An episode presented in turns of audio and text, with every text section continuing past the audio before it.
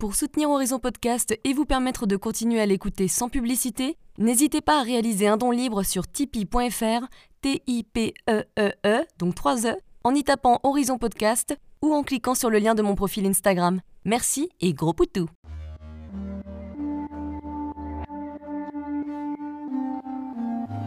Hello, je suis Léna, passionnée de bien-être, mieux vivre et spiritualité. J'ai créé ce podcast pour faire connaître au plus grand nombre des méthodes alternatives pour aller mieux, que ce soit physiquement ou mentalement. Quel que soit votre problème, quelles que soient vos croyances, restons ouverts, restons curieux et testons. Bonjour à tous et voici la suite de l'interview avec Adam Nour sur la maladie de Lyme. Alors déjà, comment reconnaître qu'on est potentiellement contaminé? Quels sont les signes où on peut se dire mince, je suis peut-être contaminé, faut que je vérifie alors, si vous avez été piqué par une tique et que vous avez développé un érythème migrant et que vous avez euh, reçu un traitement antibiotique mais que des symptômes ont persisté après ce traitement antibiotique, c'est que euh, la cause est bactérienne, que vous êtes malade de Lyme. Si vous avez développé un érythème migrant et que vous n'avez pas reçu de traitement antibiotique euh, suite à, celui-ci et que vous développez par la suite une symptomatologie multisystémique et multi-organique, c'est-à-dire qui touche différents systèmes ou organes et qui migre, c'est très certainement que vous êtes euh, malade de Lyme. Donc dans ce cas-là, on a quand même euh, l'indice de l'érythème migrant qui permet d'orienter euh, vers le diagnostic. Alors est-ce que forcément un érythème migrant, c'est-à-dire un cercle rouge autour de la piqûre, hein, pour ceux qui ne savent pas, ça confirme qu'on est contaminé ou pas nécessairement? Oui, l'érythème migrant est le signe euh, et la preuve irréfutable de l'infection à la borréliose. Et si on n'a pas d'érythème migrant mais qu'on a été piqué par un tic, est-ce que ça peut, on peut quand même être atteint de la maladie de Lyme? Tout à fait. D'accord, c'est bon à savoir. Voilà, l'érythème migrant n'est pas automatique. Et le problème est que même lorsqu'il est présent, il est parfois euh, confondu à tort par les médecins ou par le malade avec une réaction allergique. D'accord. Et pourtant, la différence, elle se voit bien? Oui, parce que l'érythème migrant n'est pas une réaction allergique, c'est une euh, réaction, euh, c'est un signe d'infection. Je voulais dire physiquement, est-ce qu'on peut faire rapidement la différence entre les deux ou pas? Oui, parce que l'érythème migrant est quand même assez, euh, c'est un signe qui est assez singulier. C'est un point rouge avec un cercle autour qui s'étend, un cercle rouge. Donc dans ce cas-là, si vous, si vous, vous observez un érythème migrant suite à une morsure de tique, vous devez impérativement consulter votre médecin traitant ou euh, un service d'infectiologie et demander un traitement antibiotique. Est-ce que ça c'est obligatoire et vraiment nécessaire? C'est nécessaire, c'est en principe obligatoire, c'est-à-dire que si on, lit les recommandations officielles en France, l'érythème migrant donne automatiquement et impérativement lieu à une antibiothérapie. Mais certains euh, médecins ne respectent pas cette guideline-là, ce qui est très problématique. Qu'est-ce qu'ils disent? Ils disent ben non, ça va passer. Qu'est-ce qu'ils disent? Ils disent que ce n'est pas euh, un signe de la, de la borréliose ou que c'est simplement une réaction allergique ou une infection à autre chose. D'accord. Et toi, tu as testé l'antibiothérapie, il me semble, et ça n'a pas vraiment fonctionné, non? Oui, tout à fait. Alors, euh, lorsque j'ai donc euh, compris que, que j'étais malade de Lyme, je me suis rendu en Allemagne dans une clinique spécialisée qui s'appelle la BCA, et j'ai euh, effectué euh, différents tests qui ont confirmé la présence de la bactérie. J'étais déjà sûr, euh, sûr de moi, mais... tu voulais confirmer, quoi, ouais. Voilà, on, a toujours, on est toujours plus, plus rassuré quand on voit écrit noir sur blanc le diagnostic. Donc c'était important pour moi d'avoir un diagnostic formel et, et posé par un médecin.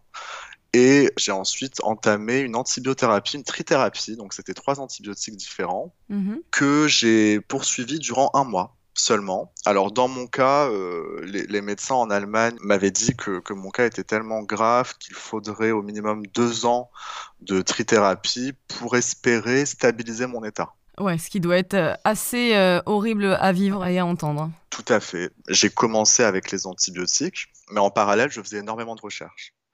Et à force de recherche, j'ai compris que les antibiotiques n'étaient pas la réponse euh, adéquate au Lyme chronique. D'accord. parce que euh, dans mon cas, j'étais déjà dans une phase euh, qui, était, euh, qui était bien chronique hein, à ce stade-là. Donc dans ce cas-là... Excuse-moi, donc tu veux dire que pour ceux qui viennent se faire piquer, l'antibiothérapie, elle paraît nécessaire. Par contre, quand tu... Voilà, ça fait des années ou des mois que c'est installé dans ton système, là pour le coup, c'est pas nécessairement efficace. Non. D'accord. On peut ressentir un mieux, les personnes qui présentent une maladie de Lyme sous, une forme chronique euh, et qui prennent des antibiotiques vont euh, parfois ressentir euh, un vrai mieux, mm-hmm. mais qui va être ponctuel et temporaire, c'est-à-dire que les antibiotiques vont agir sur les bactéries qui sont actives. Parce que la bactérie peut prendre plusieurs formes. Elle a une forme qui est active bah, sous forme de tire-bouchon dans, dans le sang. Donc, la personne va se sentir mieux parce que euh, cette, cette, forme de la borréliose va être euh, éliminée. Et puis, la bactérie va se, se cacher. Elle va s'enquister, elle va se cacher dans des biofilms elle va attendre que le terrain intérieur euh, redevienne favorable à son activité. Hmm. Et une fois qu'on arrête les antibiotiques, elle sort des biofilms et puis elle, reprend une forme active qui crée de l'inflammation et euh, donc des symptômes. Et la personne recommence à expérimenter des symptômes qui sont parfois encore plus violents oh là là, et qui sont encore plus difficiles à traiter par antibiotiques parce que la bactérie a développé des résistances. Donc en fait, la, la bactérie, c'est protégée par les biofilms c'est ça? Tout à fait, elle peut se cacher dans des biofilms, elle peut euh, prendre une forme euh, kystique, donc elle va euh, s'enquister sur elle-même, et elle peut prendre une forme intracellulaire. Et dans ce cas-là, les antibiotiques n'ont que très peu d'efficacité, il faut utiliser des combinaisons d'antibiotiques, il faut faire des rotations pour ne pas créer de résistance sur le très long terme et en utilisant beaucoup d'antibiotiques différents, déjà ce qui n'est pas légal Mm. parce qu'aujourd'hui la forme chronique euh, n'est pas véritablement reconnue. D'accord. Donc euh, un médecin qui irait euh, faire cela se mettrait en danger. Ouais. Et puis surtout, prendre autant d'antibiotiques sur plusieurs mois, voire plusieurs années, ça va créer énormément de dommages. Ça va affaiblir l'immunité, étant donné que ça va atteindre la flore intestinale, que ça va détruire le microbiote, mm-hmm. qui représente le fondement de notre immunité. Exactement c'est contre-productif. Ça va créer donc, euh, ça, risque de créer des résistances bactériennes. Ça peut provoquer euh, une prolifération fongique au niveau digestif. La candidose aussi ou ce genre de choses. Tout à fait. Euh, ça crée des carences. ça peut créer de l'inflammation. Certains antibiotiques ont des effets secondaires au niveau musculo-articulaire, au niveau neurologique. Euh, ça atteint les mitochondries, donc ce qui permet de produire euh, l'énergie cellulaire. Donc sur le long terme, dans un sur un terrain déjà affaibli avec des infections chroniques et, surtout de nature diverses et variées, parce qu'il n'y a pas que des anti, il n'y a pas que des bactéries. C'est pas efficace.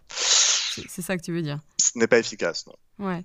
Et avant de, parler de toi, de ce que tu as entamé après l'antibiothérapie, quand tu t'es fait piquer et que tu n'as pas d'érythème, est-ce que c'est bon aussi de prendre un antibiotique en, prévention et au cas où?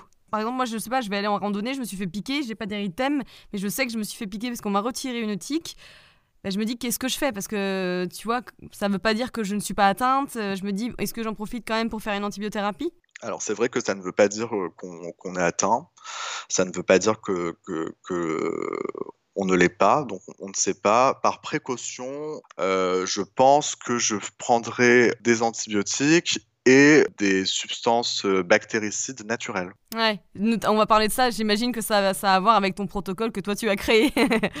Tout à fait. Et je pense que toute personne qui est piquée par une tique, euh, si, elle ne, si son médecin euh, ne, ne lui prescrit pas des antibiotiques, cette personne devrait au moins prendre des substances naturelles, donc des plantes ou des huiles essentielles anti-infectieuses par voie orale et par voie cutanée. Donc appliquer euh, ces huiles essentielles anti-infectieuses au niveau de la morsure pour éliminer les éventuelles euh, infections transmises par euh, la tique. Mieux vaut euh, prévenir que guérir. Exactement, donc résultat, en tout cas, c'est ne jamais laisser comme ça, sans rien faire, une piqûre de tique, quoi. Oui. Hmm. Alors, reprenons, après l'antibiothérapie, qu'est-ce que tu as fait J'imagine que quand tu es dans un état de souffrance intense, tu es fatigué, tu sais même pas par quoi commencer. Alors qu'est-ce que tu as fait après l'antibiothérapie et son échec? Durant l'antibiothérapie, donc j'ai continué à, mener mes recherches et j'ai trouvé plusieurs témoignages de guérison surtout aux États-Unis et au Canada, deux personnes qui s'étaient euh, guéries grâce à l'herboristerie donc à l'utilisation des plantes médicinales sous forme de préparation traditionnelle. Donc des teintures, euh, des plantes sous forme de poudre, euh, des décoctions, etc. J'ai également compris que euh, les antibiotiques n'étaient pas la réponse complète par rapport à tout ce que j'ai exposé un petit peu plus tôt. Et donc j'ai décidé à ce moment-là d'arrêter les antibiotiques et de me lancer complètement et entièrement dans, un, dans un, traitement naturel de la maladie. Alors ça, c'était toi-même qui te faisais ton propre protocole ou tu as été suivi par, je sais pas, des naturopathes, des spécialistes un peu plus, un peu plus ouverts à la médecine alternative? Qu'est-ce que tu as fait? Je suis devenu mon propre thérapeute. Alors, ce n'est pas une incitation à l'automédication. oui, euh, je, n'invite pas les, auditeurs à, ne pas consulter ou à, ne pas être suivis euh, par des professionnels. Mais dans mon histoire, euh, je ne faisais plus du tout confiance aux, professionnels de santé, aux professionnels de, de bien-être. Et je voyais qu'il y avait énormément de divergences au sein même des spécialistes de la maladie de Lyme. Hmm. Que ce soit dans l'approche classique, donc allopathique, ou dans l'approche naturelle.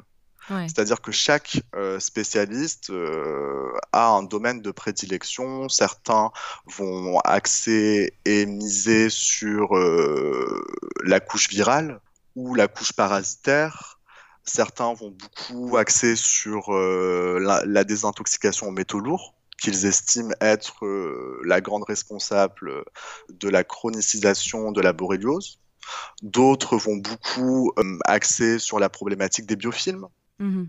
Voilà, donc c'est extrêmement euh, varié. Et j'ai donc décidé d'étudier moi-même et de, de, piocher ce qui me semblait le plus pertinent et le plus sécuritaire dans chacune de ces approches pour créer mon propre protocole et euh, le personnaliser à ma symptomatologie. Honnêtement, je te comprends totalement que tu aies commencé à faire, même si c'est pas recommandé, euh, le fait que tu aies commencé à faire euh, tes propres expériences. Quand tu es désespéré, tu es prêt à tout et, puis tu suis ton instinct aussi, hein, des fois. J'ai vraiment pris la pleine responsabilité de ma santé et de ma guérison. J'ai énormément étudié, donc j'étudiais en moyenne entre 5 et 8 heures par jour. Donc là, tu travaillais plus, hein, il n'y avait plus de stage, plus rien du tout.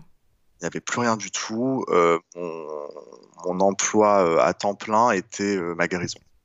Voilà. Et je lisais énormément donc de la, de la littérature spécialisée, des, des, bouquins sur la maladie. J'ai contacté des, des spécialistes, euh, des malades, des associations.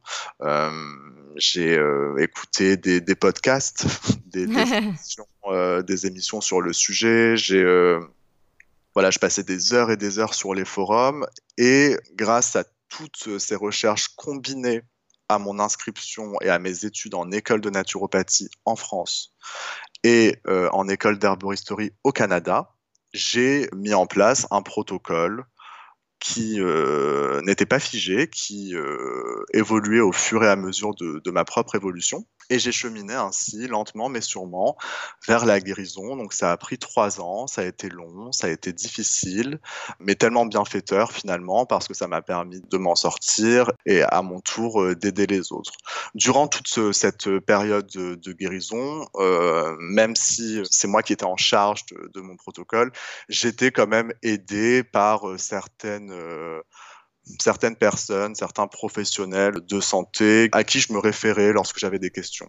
Ouais, ouais, Finalement, c'était plus un lien amical qu'un suivi euh, thérapeutique. C'est pas des personnes que je consultais et qui euh, me faisaient payer et qui m'écrivaient un protocole. Voilà, c'était des échanges oraux assez brefs. Des suggestions, quoi. Voilà, quelque part c'est bien fait parce que, enfin quelque part c'est bien fait, tout est relatif, mais en tout cas j'ai l'impression que cette maladie et le fait de vouloir absolument t'en sortir, et notamment par toi-même, ça t'a donné assez d'énergie pour, malgré tous les symptômes et toutes les douleurs que tu devais avoir, pour continuer et évoluer pour, euh, pour faire des études de naturopathie, parce que du coup tu as repris des études de naturopathie, tu t'es renseigné à fond. Des fois les choses sont, sont même si c'est facile à dire, hein, mais les choses sont bien faites. Bien sûr je pense que rien n'arrive au hasard. Et en effet, je pense que, que cette maladie euh, est tombée, euh, dans mon cas, au bon moment.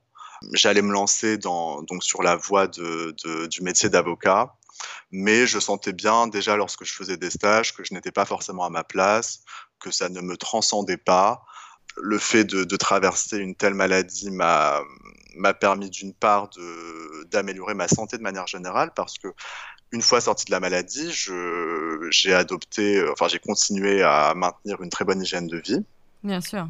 Et je, je me sentais en meilleure, en meilleure forme, en meilleure santé qu'avant la maladie de Lyme. Donc ça, ça a été, euh, ça a été extrêmement euh, profitable. Et puis, euh, d'autre part, ça m'a fait découvrir le monde de la naturopathie et de l'herboristerie que je ne connaissais pas du tout. je suis fils d'un papa qui est médecin allopathique et d'une maman qui est dentiste. Ah d'accord, ah, c'est ironique quelque part le, fait que tu vois que as commencé par avoir des douleurs d'ailleurs au niveau des dents et qu'en plus après la médecine, ah c'est marrant, donc tu as dû avoir des... Tout à fait. Est-ce qu'ils t'ont aidé euh, tes parents par rapport à ça avec leur connaissance médicale? Ou non, pas vraiment, ça t'a plus euh, bloqué qu'autre chose? Alors, ma mère a exercé uniquement durant un an euh, la, dentisterie, donc, euh, donc ça faisait déjà euh, au moins 30 ans qu'elle n'exerçait plus. Ah oui, Donc, bon, elle, avait toujours en tête certaines connaissances. mon père a exercé uniquement 10 ans, donc ça faisait, oui, une vingtaine d'années qu'il n'exerçait plus. Honnêtement, ça ne m'a pas aidé. Ouais ne connaissaient pas la maladie de Lyme. Ils avaient une approche euh, assez euh, classique euh, de la maladie, mm. une confiance aveugle envers le corps médical. non, ça ne m'a pas aidé. Ah, ça a peut-être même été source de tension quelquefois. Oui, tout à fait. Ouais. Bah oui, non, mais c'est vrai. Hein, quand t'as appris quelque chose et t'es persuadé que c'est comme ça, euh, c'est difficile de rester ouvert. Hein. Donc ça a été source de, tension. Euh, lorsque j'étais très malade, j'ai pu euh, leur en vouloir, ce qui n'était pas du tout justifié parce qu'ils ont fait au mieux qu'ils pouvaient. voilà, donc le fait de découvrir ce, monde de la naturopathie a, été extrêmement révélateur et j'ai développé une réelle passion pour euh, ce domaine. Et t'as fait quelle école? Alors, en France, j'ai étudié chez ADNR Formation, la naturopathie, et au Canada, j'ai étudié l'herboristerie chez Flora Medicina. D'accord. Je repense à tes parents. Est-ce que maintenant que tu as installé, que tu as créé un protocole, euh, comment ça se passe avec eux par rapport à cette maladie et la vision qu'ils ont des médecines alternatives? Eh bien, ils se sont convertis à l'herboristerie à la naturopathie. Donc, euh, ils l'utilisent euh, pour euh, les petits mots de, de, de, la vie quotidienne. Tu sais, quand tu changes ton alimentation, c'est toute la famille qui en profite parce qu'on on ne va plus faire les courses dans les mêmes magasins, parce qu'on réduit son exposition aux ondes électromagnétiques, parce qu'on va opter pour des produits ménagers et cosmétiques naturels. Hmm, oui, c'est sûr que du coup, le quotidien était différent. C'est ça. Et au final, tout le monde en a profité et tout le monde a vu son capital santé et bien-être euh, augmenter.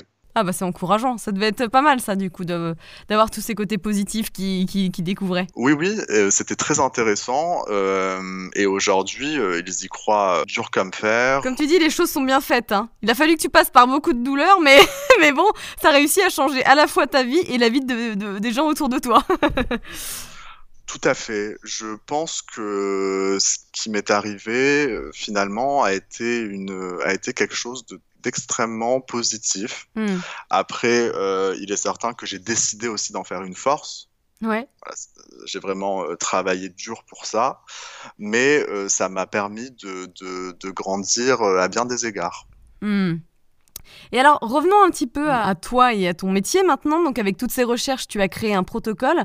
Pour toi, comment on peut assurer une guérison de cette maladie? Parce que j'ai l'impression que la différence avec ce que tu proposes, euh, c'est que tu personnalises le protocole en fonction des symptômes, du vécu, des antécédents médicaux de la personne. Tout à fait. C'est indispensable pour euh, accompagner euh, les malades de Lyme parce que la maladie va s'exprimer différemment chez chacun. Il est très important de, personnaliser chaque protocole. On va personnaliser en fonction du stade de l'infection. On ne va pas accompagner euh, de la même manière une personne qui est infectée depuis trois mois et une personne qui est infectée depuis 30 ans. Et ça, par contre, c'était un peu l'erreur médicale. Classique, non? Oui. Ouais. Oui, et puis euh, ce n'est pas un modèle euh, de médecine intégratif avec des consultations longues où on prend le temps de questionner euh, la personne et d'adapter en fonction de ses capacités. C'est-à-dire qu'on va, on peut donner à un malade de Lyme chronique et infecté depuis 30 ans une antibiothérapie qui va lui causer plus de tort que de bonnes choses parce que sa charge infectieuse est tellement importante et ses voies de détoxination sont sont tellement fermées que euh, les réactions Alzheimer vont être insupportables. Je me demande si euh, le fait de personnaliser les traitements, ça devrait pas être euh, généralisé à toutes les maladies, en réalité. Mais oui, mais ça c'est un autre débat, système. Anyway. Oui, bien sûr. Alors ça, ce serait, euh, ce serait euh, génial. Ce serait peut-être même utopique euh, Oui. à l'heure actuelle que d'avoir un système de santé intégratif et personnalisé au cas par cas, euh, qui prenne en compte euh, le physique, mais aussi l'aspect euh, psychique et émotionnel. Enfin, une approche holistique de la personne. Hmm, hmm. Et alors toi, quels compléments ou plantes ou autres t'ont vraiment aidé à guérir et pourquoi? Alors je sais que c'est ton cas et, et effectivement ça dépend des gens, mais par exemple toi, qu'est-ce qui t'a vraiment aidé ou qu'est-ce qui peut être un petit peu généralisé? Pour une personne malade de Lyme, Ouais, alors il est certain que les plantes antibactériennes sont indispensables, comme quoi d'ailleurs comme de la griffe du chat. Ouais, ouais, ouais. très bonne plante euh, contre la borréliose, comme euh, du banderole, comme euh, de l'artémisia annua, comme de la cardère, comme de la salspareille, de l'andrographis. Donc il y a plusieurs plantes hein, qui ont une action prouvée in vitro et in vivo contre la borréliose. ouais.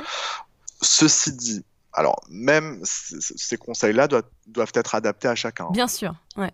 Parce que euh, le dosage doit être euh, adapté, parce qu'il y a peut-être des contre-indications, parce que euh, les personnes qui sont infectées depuis très longtemps et qui sont très malades peuvent ne pas supporter ces anti-infectieux et il faudra travailler avec eux, avec des anti-infectieux beaucoup plus doux, bien sûr. comme euh, commencer avec de l'argent colloïdal, par exemple, qui est beaucoup mieux toléré, ou de l'EPP. Donc c'est vraiment du, du sur-mesure, mais je dirais que les plantes antibactériennes sont indispensables à tous les malades de Lyme. Après, dans mon cas, ce qui a vraiment euh, marqué un tournant dans mon chemin de guérison et ce qui a été extrêmement utile, les plantes antivirales.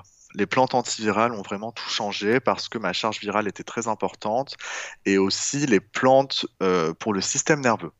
Ah bah oui, que- utilisé- oui. Vu que toi t'étais touché euh, beaucoup euh, sur le système nerveux, d'accord. C'est ça. Mm. Donc j'ai utilisé des toniques du système nerveux, c'est-à-dire des plantes qui optimisent et qui nourrissent le système nerveux, des anti-inflammatoires du système nerveux, donc des plantes qui diminuent l'inflammation au niveau des nerfs, et puis des plantes tropho-restauratrices nerveuses, à savoir des plantes qui reconstruisent la gaine de myéline des nerfs, Ouais. qui est endommagée sur le long terme parce que les borrélioses s'en nourrissent. Mais il me semble aussi les scléroses en plaques, non? Tout à fait. Ah, c'est très intéressant. Hmm. J'accompagne de nombreuses personnes souffrant de sclérose en plaques et de maladies neurodégénératives. D'accord. Et on utilise euh, en effet euh, ces plantes-là. Mm. Après, ce qui a été également très important dans mon cas, fut tout le travail sur la sphère ORL, qui dans mon cas était source de pathogénicité, de toxicité d'inflammation chronique. Est-ce que de base tu étais sensible euh, Tu tombais souvent malade, euh, des otites, des rhinopharyngites, des angines Non? Constamment. Moi j'ai mon frère qui est un peu comme ça, c'est-à-dire qu'il a tout le temps des rhumes, tout le temps, tout le temps. euh. Là il avait une rhinopharyngite ce week-end donc ça changeait, mais on est persuadé que plusieurs fois par an, hop, il a son petit, son petit rhume. Donc c'est des fragilités qu'on a tous. C'est ça. Et dans mon cas, en fait, j'avais des infections qui étaient enquistées dans la muqueuse nasale et sinusale. D'accord, ouais. C'est- hyper intéressant et en même temps ça me paraît tellement logique. Oui, mais c'est compliqué parfois lorsqu'on est nous-mêmes malades de, de- de faire des liens. Hmm. Et puis, euh, on est influencé par tout ce qu'on lit, par tout ce qu'on entend, et c'est extrêmement contradictoire. Mais finalement, oui, c'est du bon sens. Ouais. Alors donc tu as dit dans le premier épisode que tu avais évidemment changé ton alimentation pour te soigner. Qu'est-ce qui t'a aidé? Est-ce que tu as remarqué des aliments qui empiraient ton état ou qui amélioraient? Alors pareil, ça c'est une question de bon sens, mais un petit rappel le ferait du bien. Oui, alors, il est très important d'adopter ce que j'aime appeler l'alimentation santé. Mhm. C'est un, un pilier euh, du parcours de guérison parce qu'une alimentation qui est euh, saine, allégée, euh, naturelle, brute, va réduire l'inflammation. Mhm. on parle d'alimentation hypotoxique, va nourrir le corps, donc ça va combler les carences nutritives, et c'est ce qui permet de... de, de- c'est- finalement, c'est l'essence de, de notre corps, donc euh, c'est ce qui va permettre de nourrir notre, notre immunité et de pouvoir combattre l'infection. Mhm. L'alimentation va soutenir le système digestif, Ouais. va entre guillemets affamer les pathogènes, parce que si on mange énormément de sucre ou de produits industriels, on nourrit les pathogènes, Mm. on nourrit les parasites, on nourrit aussi les cellules cancéreuses, on nourrit tout ce qu'il y a de, nocif, alors que si on opte pour une alimentation qui est, euh, qui est naturelle, qui est la, moins transformée possible, qui est bio, etc., on va vraiment euh, faire baisser la charge toxique et donc, euh, d'une certaine manière, l'infection. Est-ce que tu manges de la viande, toi? Oui, je mange de la viande, mais je mange de la viande de, de qualité, nourrie à l'herbe. D'accord, sans être extrême J'imagine sans en prendre tout le temps, tout le temps Avec modération, mais je mange euh, des protéines euh, à quasiment tous les repas. Ça peut être des œufs, euh, du poisson, de la viande blanche, de la viande rouge. Après, ça, ça va vraiment dépendre de, chaque personne. Oui, oui, et puis en plus de, effectivement de l'éthique qu'on a, ça c'est un, un, autre sujet. C'était juste pour savoir. Tout à fait l'alimentation va également permettre de rééquilibrer le pH parce que les pathogènes se développent en terrain acide.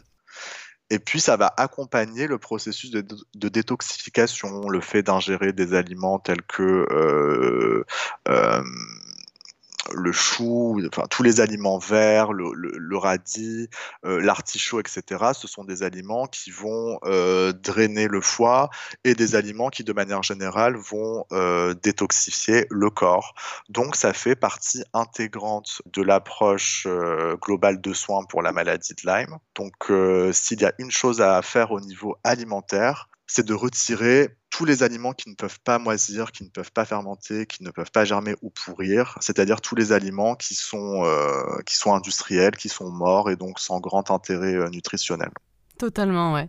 En parlant de, détox, je voudrais aborder ce sujet-là parce que quand on commence un processus de détox, bah, notre état il a souvent tendance à s'empirer. Il y a un bon nombre de personnes qui pensent que ça marche pas puisque leur état s'aggrave. Et ce qui est faux, on parle d'ailleurs, tu, l'as dit tout à l'heure, hein, de réaction Alzheimer, c'est ça hein? Oui, alors, la réaction Alzheimer est la réaction qui suit la lyse, c'est-à-dire l'élimination des bactéries. Donc en fait, lorsqu'on va administrer à un malade qui a une charge bactérienne importante des antibiotiques naturels ou chimiques, parfois les toxines qui vont suivre la destruction des bactéries vont euh, augmenter l'inflammation et donc les symptômes de la personne.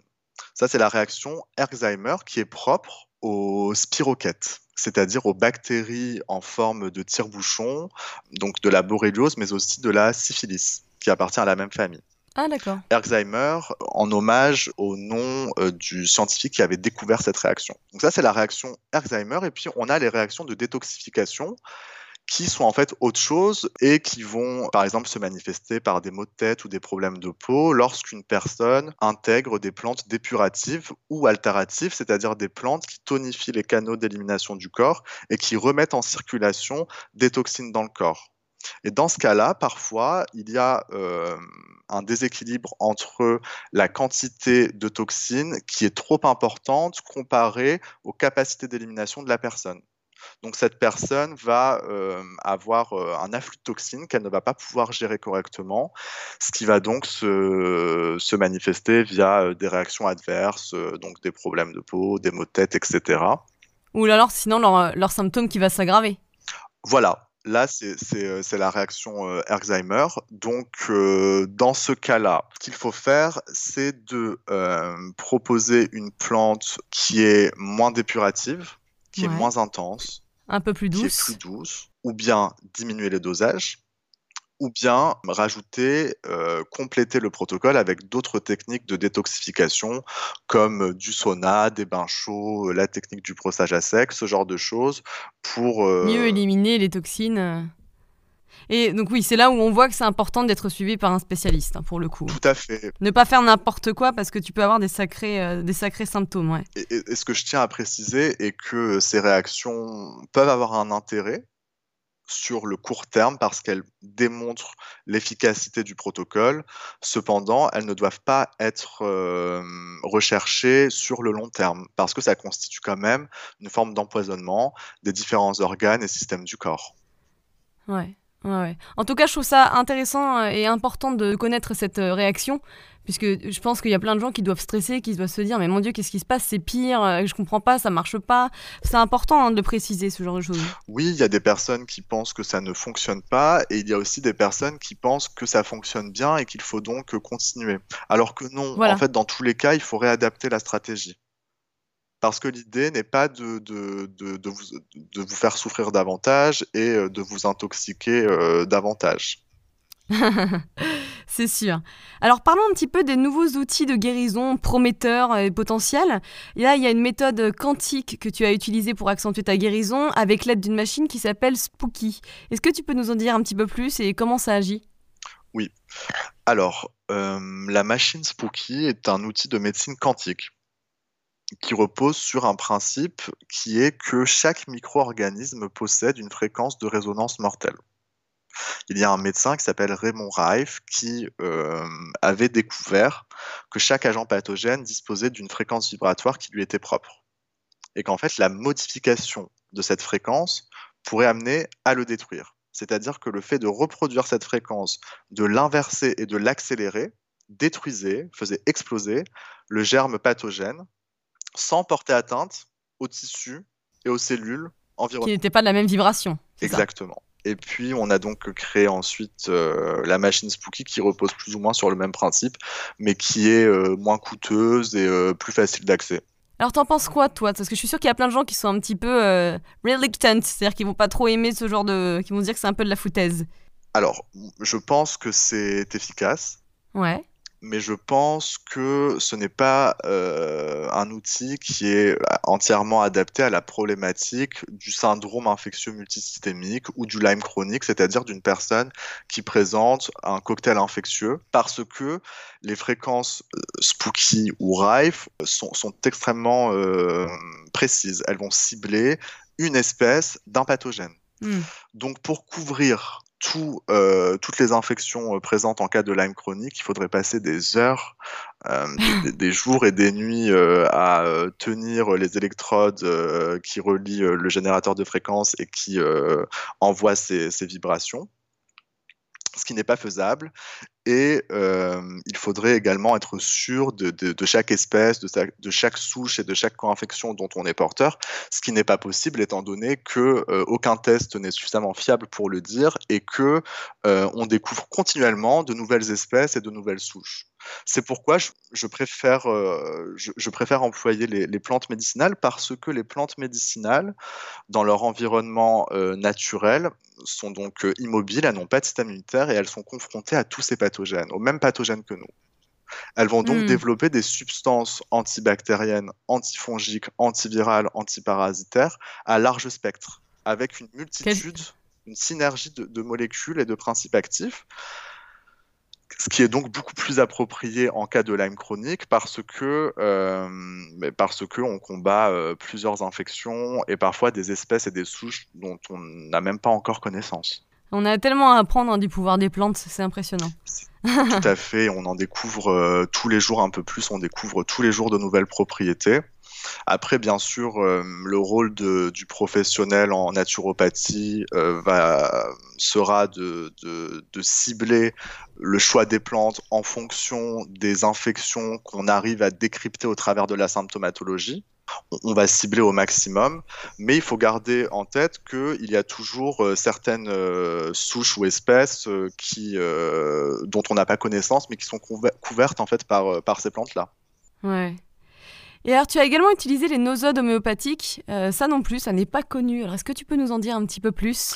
Oui, il s'agit d'un produit liquide qu'on prend en sublingual et qui contient l'ADN de l'agent pathogène concerné sous une forme inactive et inoffensive. Et à partir du moment où on le garde en sublingual, le système immunitaire va reconnaître l'ADN de, la bactérie et va créer ses propres anticorps ça va stimuler le système immunitaire à créer ses propres anticorps contre le pathogène et étant donné que toutes les borrélies ont la même ADN, ces anticorps vont euh, automatiquement s'attaquer aux infections, euh, aux déjà préexistantes dans le corps, par voie réflexe. Ouais, intéressant ça, hein, pour le coup. Très intéressant. Euh, ce sont des outils qui sont, qui sont intéressants, mais qui sont très ciblés. C'est pourquoi, dans le cadre d'un d'un Lyme complexe et multi-infectieux, je ne peux pas les, recommander, les utiliser parce que je, ne suis pas homéopathe, mais c'est quelque chose que je conseille d'investiguer auprès d'un homéopathe en fin de parcours pour peaufiner le traitement anti-infectieux. Commencer par là est souvent décevant parce que c'est trop ciblé. C'est le même problème qu'avec le RIF, avec l'effet cocktail des bactéries, d'accord.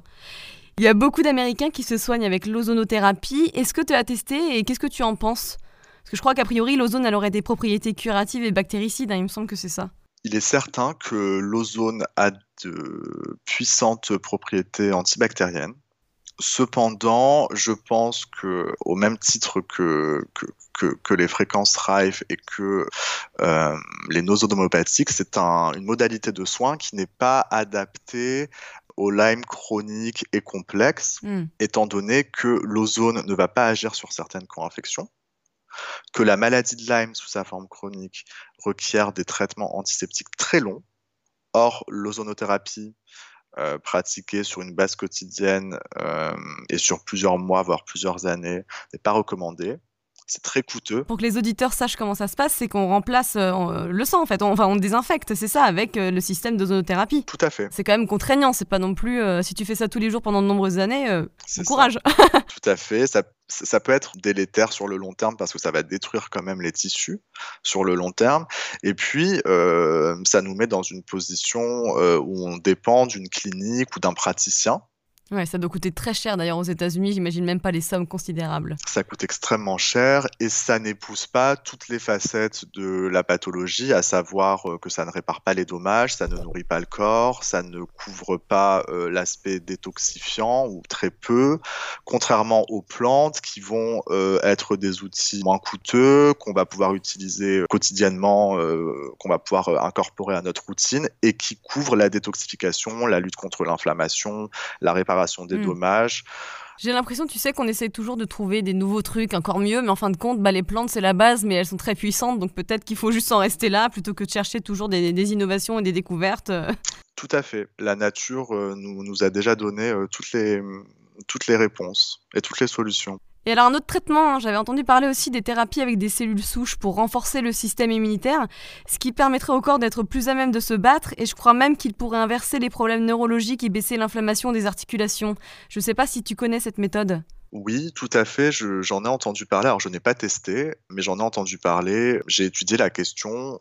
Alors, à peu près la même réponse que pour euh, l'ozonothérapie, c'est un traitement qui est extrêmement coûteux et qui est décevant parce qu'il ne couvre pas toutes les facettes de la pathologie.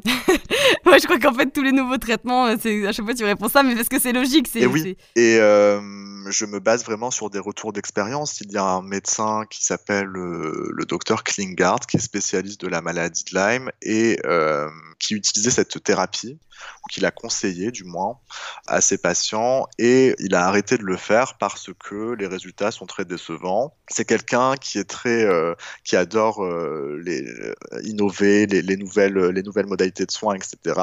Donc il, utilisait beaucoup d'ozonothérapie, de, de traitements par cellules souches, et finalement il a dit dans une interview il n'y a pas très longtemps que la meilleure réponse au Lyme chronique et aux maladies chroniques qui ont une composante infectieuse et les plantes médicinales, l'herboristerie. Hmm. Ce qui est rassurant par rapport à tout ton protocole.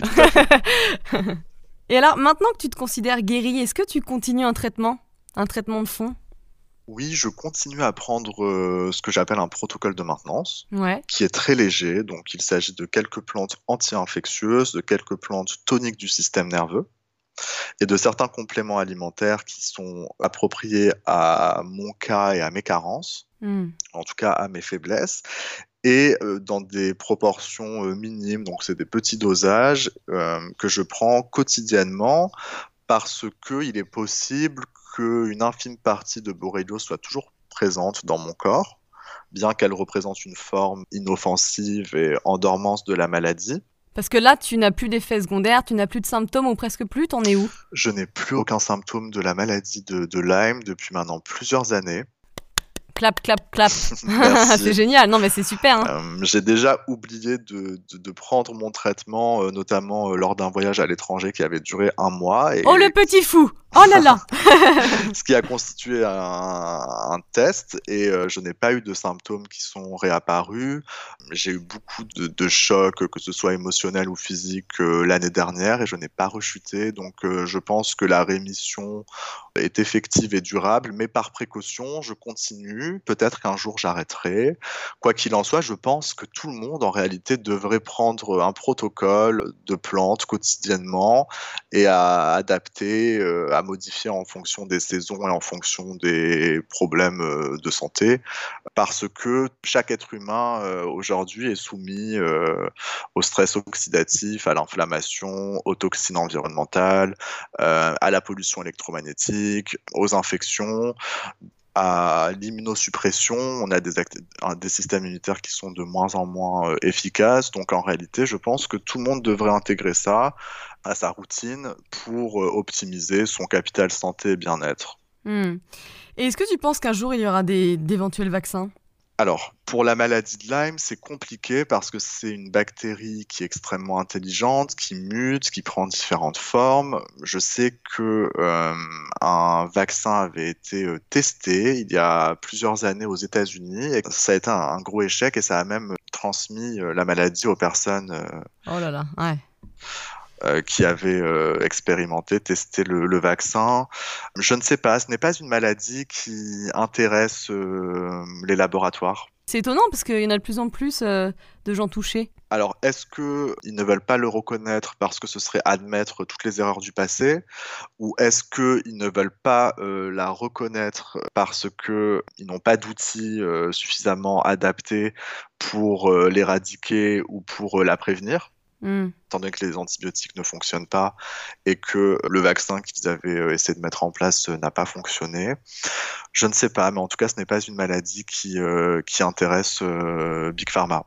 Ouais, pourtant, je pense qu'elle va se développer de plus en plus elle va se développer de plus en plus parce que réchauffement climatique, parce que diminution des, animaux prédateurs des tiques, euh, de plus en plus de tiques, de plus en plus de tiques contaminés, euh, de plus en plus de mondialisation, de mouvements euh, à travers le monde et de plus en plus, surtout à mon sens, de pollution de toxines environnementales qui affaissent et affaiblissent nos systèmes hormonaux, neurologiques et immunitaires, ce qui fait qu'on est beaucoup moins résistant et, fort face aux infections.